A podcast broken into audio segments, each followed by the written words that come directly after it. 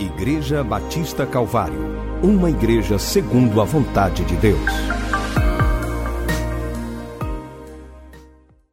Então nós temos esse tema que eu gostaria que os irmãos repetissem. Vamos dizer juntos? Ele vive.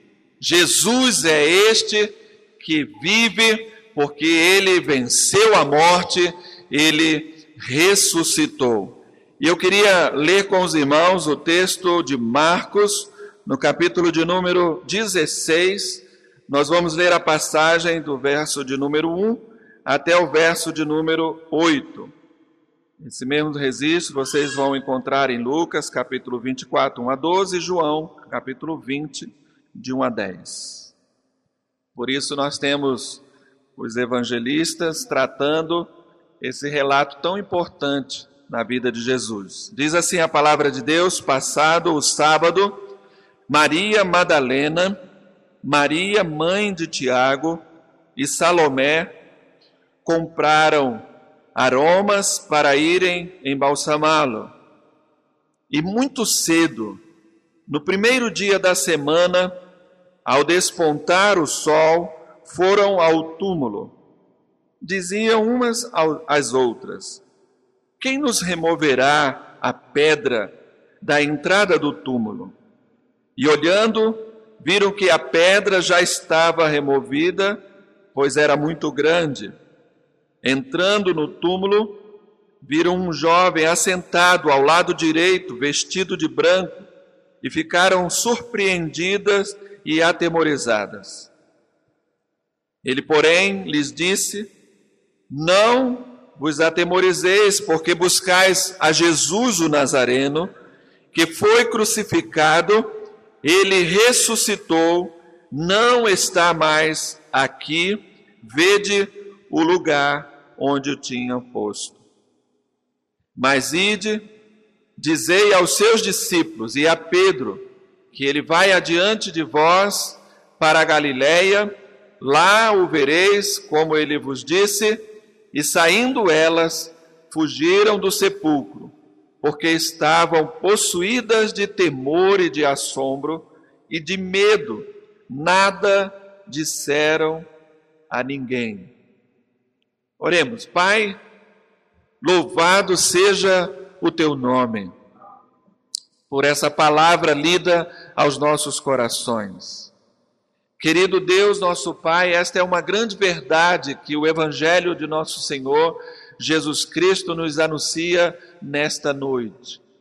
Jesus ressuscitou, ele vive, não está aqui, disse o anjo, falando a respeito de que Jesus não estava mais naquela tumba fria, porque o Senhor, com seu poder, havia ressuscitado de entre os mortos.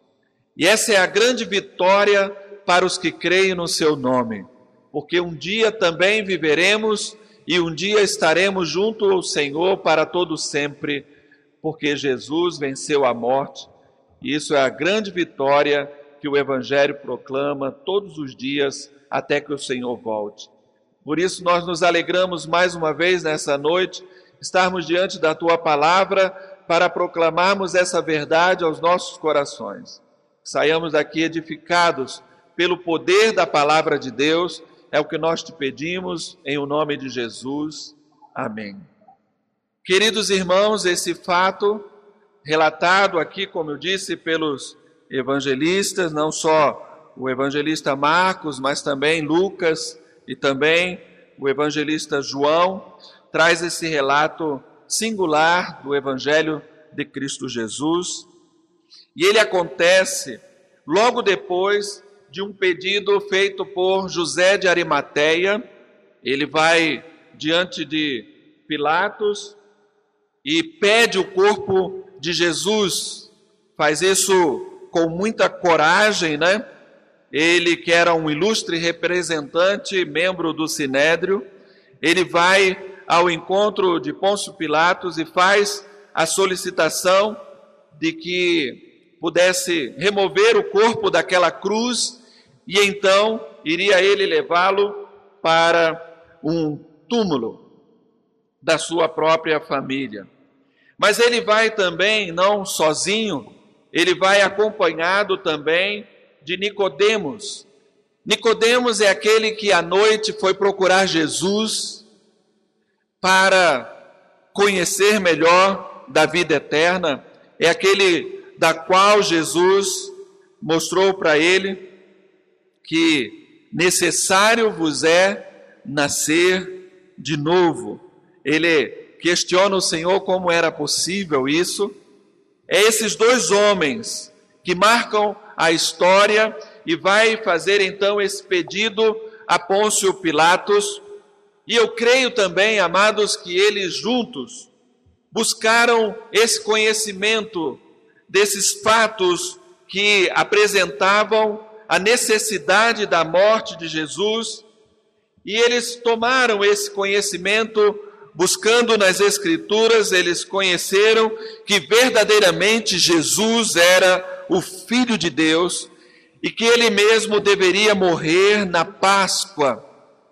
A Páscoa era uma grande festa celebrada pelos judeus e ela marcava exatamente a saída dos judeus da escravidão que eles passaram por cerca de 400 anos sofrendo ali no Egito, mas um dia chegou então que a salvação fora para eles anunciada, e então, anualmente, eles faziam a celebração dessa festa que comemoravam então a salvação e a libertação tanto do povo judeu como agora em Cristo Jesus também trazia a celebração da salvação de toda a humanidade, porque ela simbolizava aquele sacrifício necessário de um cordeiro anunciado por Moisés, que deveria ser colocado nos umbrais da porta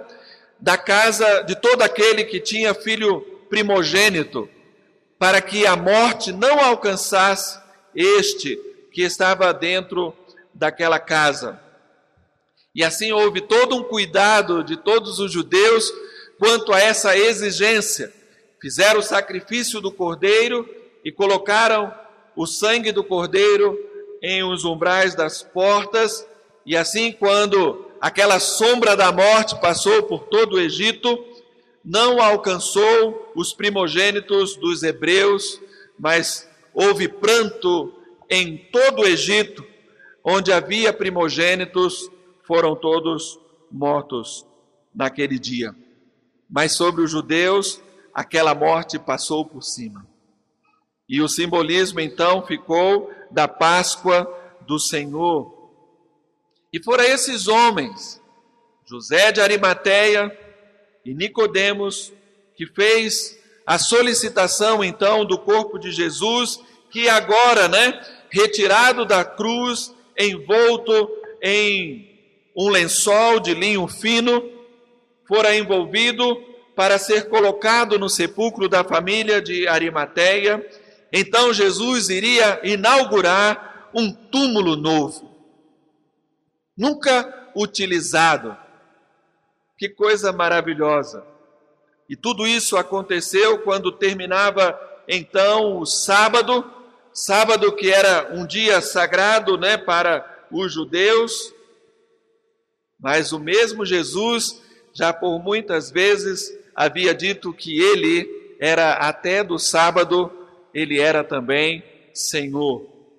E por isso muitos milagres ocorreram da parte de Jesus também no dia de sábado. Mas era um dia sagrado para os judeus, e então, logo pela manhã, bem cedo, as mulheres compareciam àquele sepulcro com especiarias aromáticas para dar continuidade ao, é, eu diria, rito, né, de ungir o corpo de Jesus.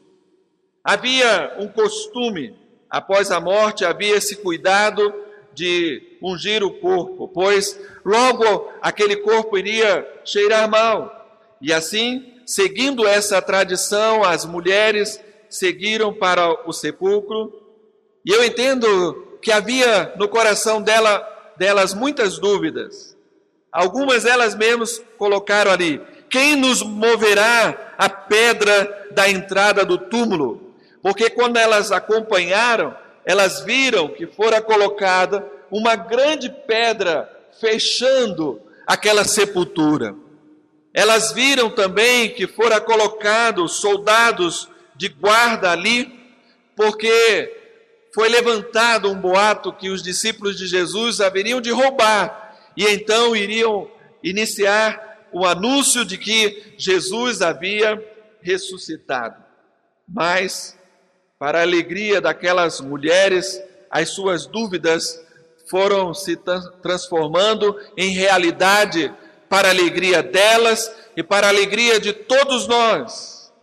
Mesmo com muitas dúvidas no seu coração, como faremos para, chegando ali, realizar a nossa tarefa de ungir o corpo de Jesus?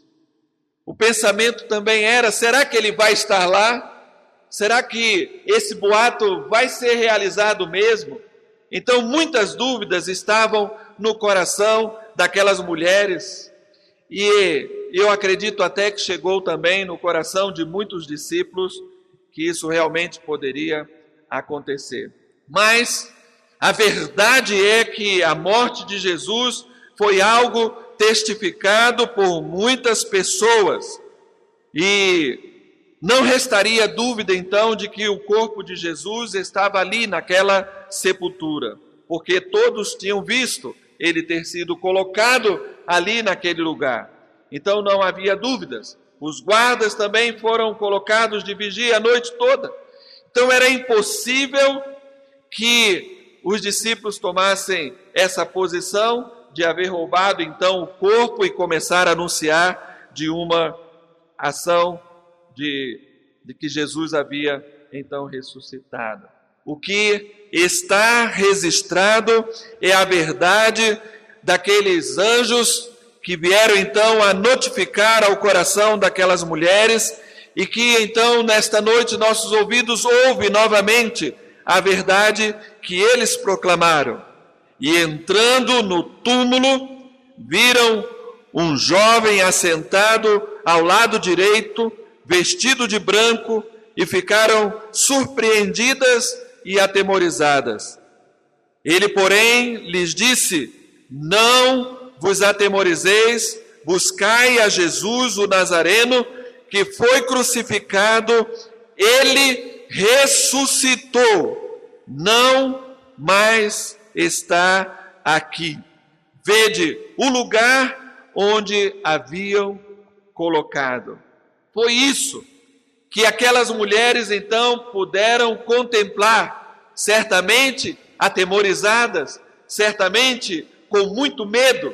Por isso, a, a ação dos anjos do Senhor em tranquilizar o coração daquelas mulheres. Não tenham medo, vocês estão procurando Jesus. Ele não está mais aqui, porque já ressuscitou. E ele ainda alerta para elas, dizendo: lembre-se do que eles haviam dito, do que ele havia dito, ainda estando convosco na Galileia. Jesus, na verdade, havia preparado o coração dos seus discípulos para todas estas realidades que aconteceriam diante deles. Seus discípulos estavam avisados, não era necessário surpresa, porque Jesus já havia notificados para ele que essa realidade haveria de acontecer. Então, louvado seja Deus, porque nenhum deles fora pego de surpresa. Mas o que nós observamos no relato é que muitos não creram. Não creram no testemunho dessas mulheres, quando Maria Madalena, que tendo tido a visão de Jesus primeiro, vocês podem encontrar lendo um pouquinho mais adiante o versículo 11. E estes, ouvindo que ele vivia e que fora visto por ela, não acreditaram. Não acreditaram. E aí vocês podem pensar, ah, é porque era o testemunho das mulheres e os homens rejeitavam, né? nem aceitavam ouvir mulheres anunciando verdade nas sinagogas, quanto mais trazendo uma notícia tão importante quanto essa.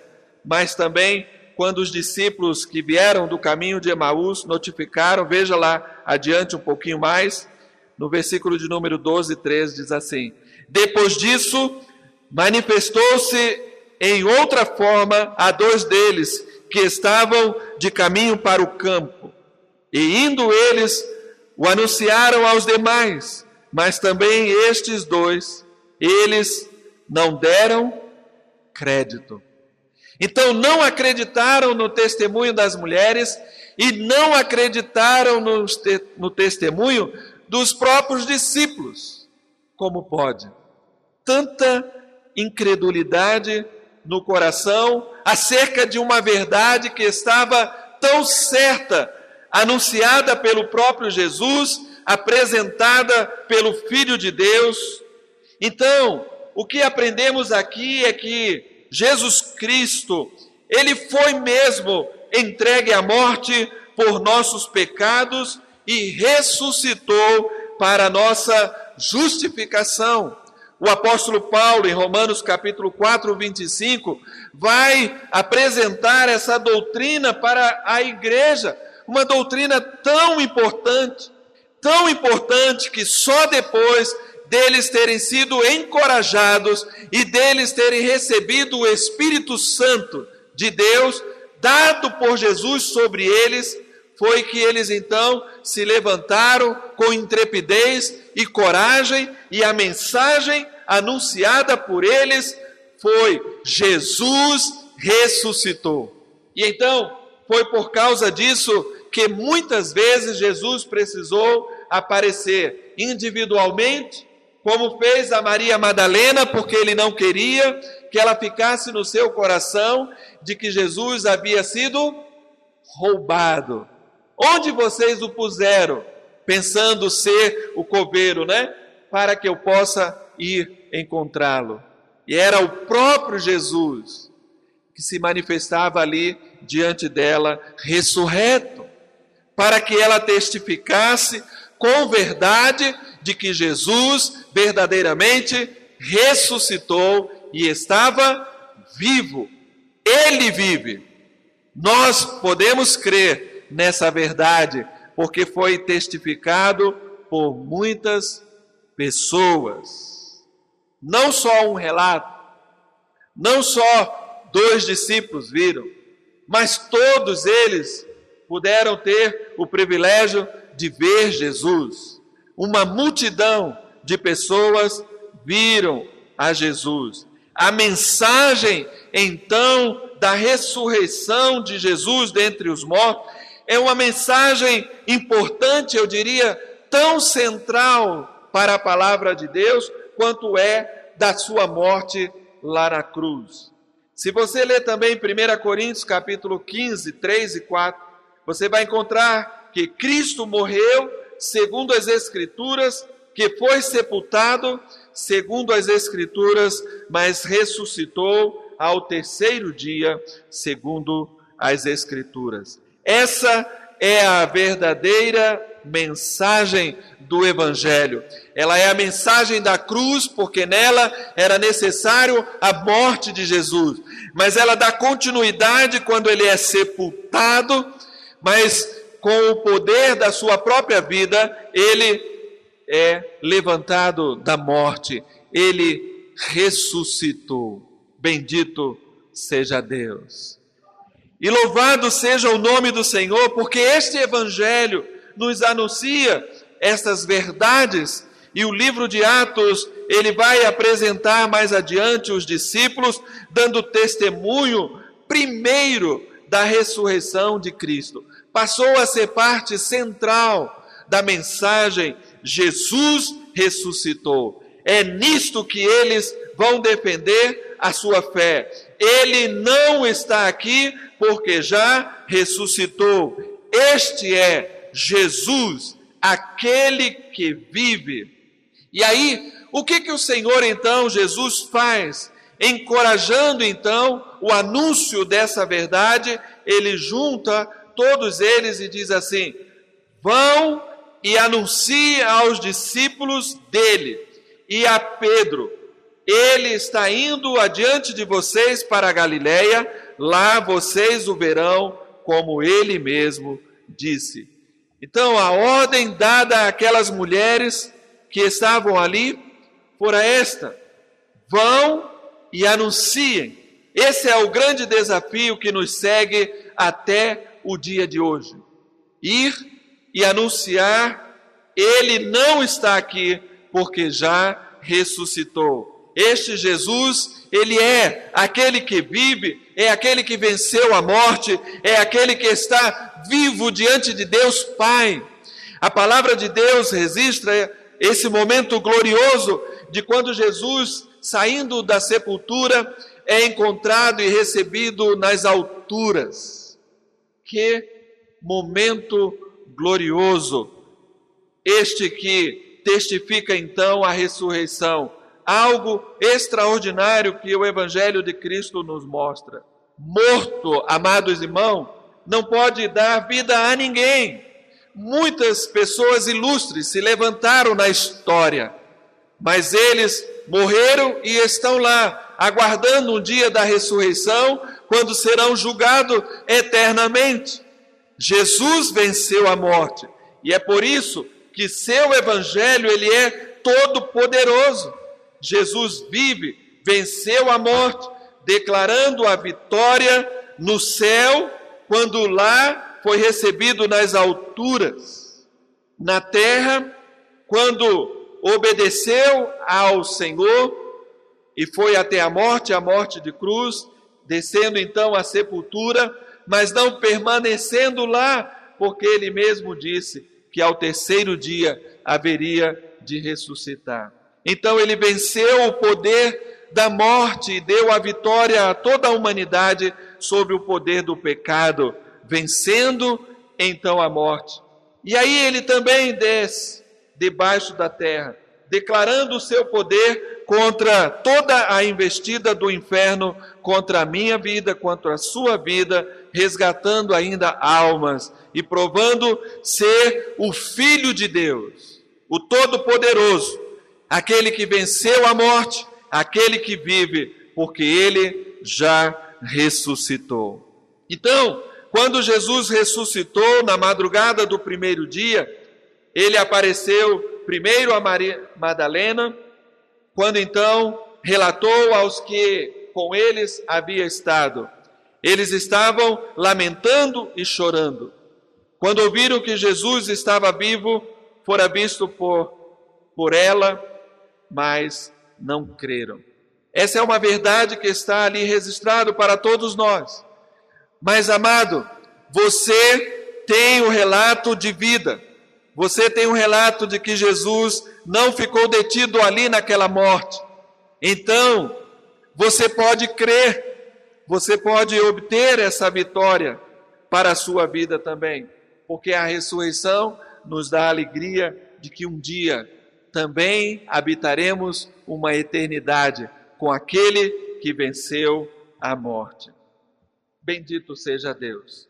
Que não sejamos incrédulos, né, como foram os discípulos quando lhe notificaram dessa ressurreição. Sejamos hoje daqueles que creem que Jesus nos enalteceu, dizendo: Bem-aventurado os que não viram, mas creram.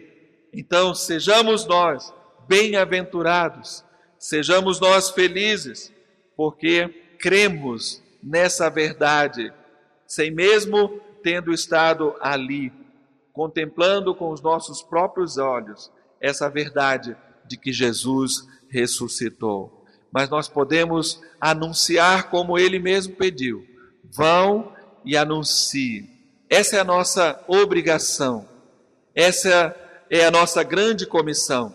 Que Deus nos abençoe, que Deus nos ajude né, a conduzir esse evangelho que triunfa todo o tempo e que nos conduzirá então a uma eternidade para a glória de Deus Pai. Querido Deus, nosso Pai, muito obrigado por Jesus Muito obrigado pela sua obediência.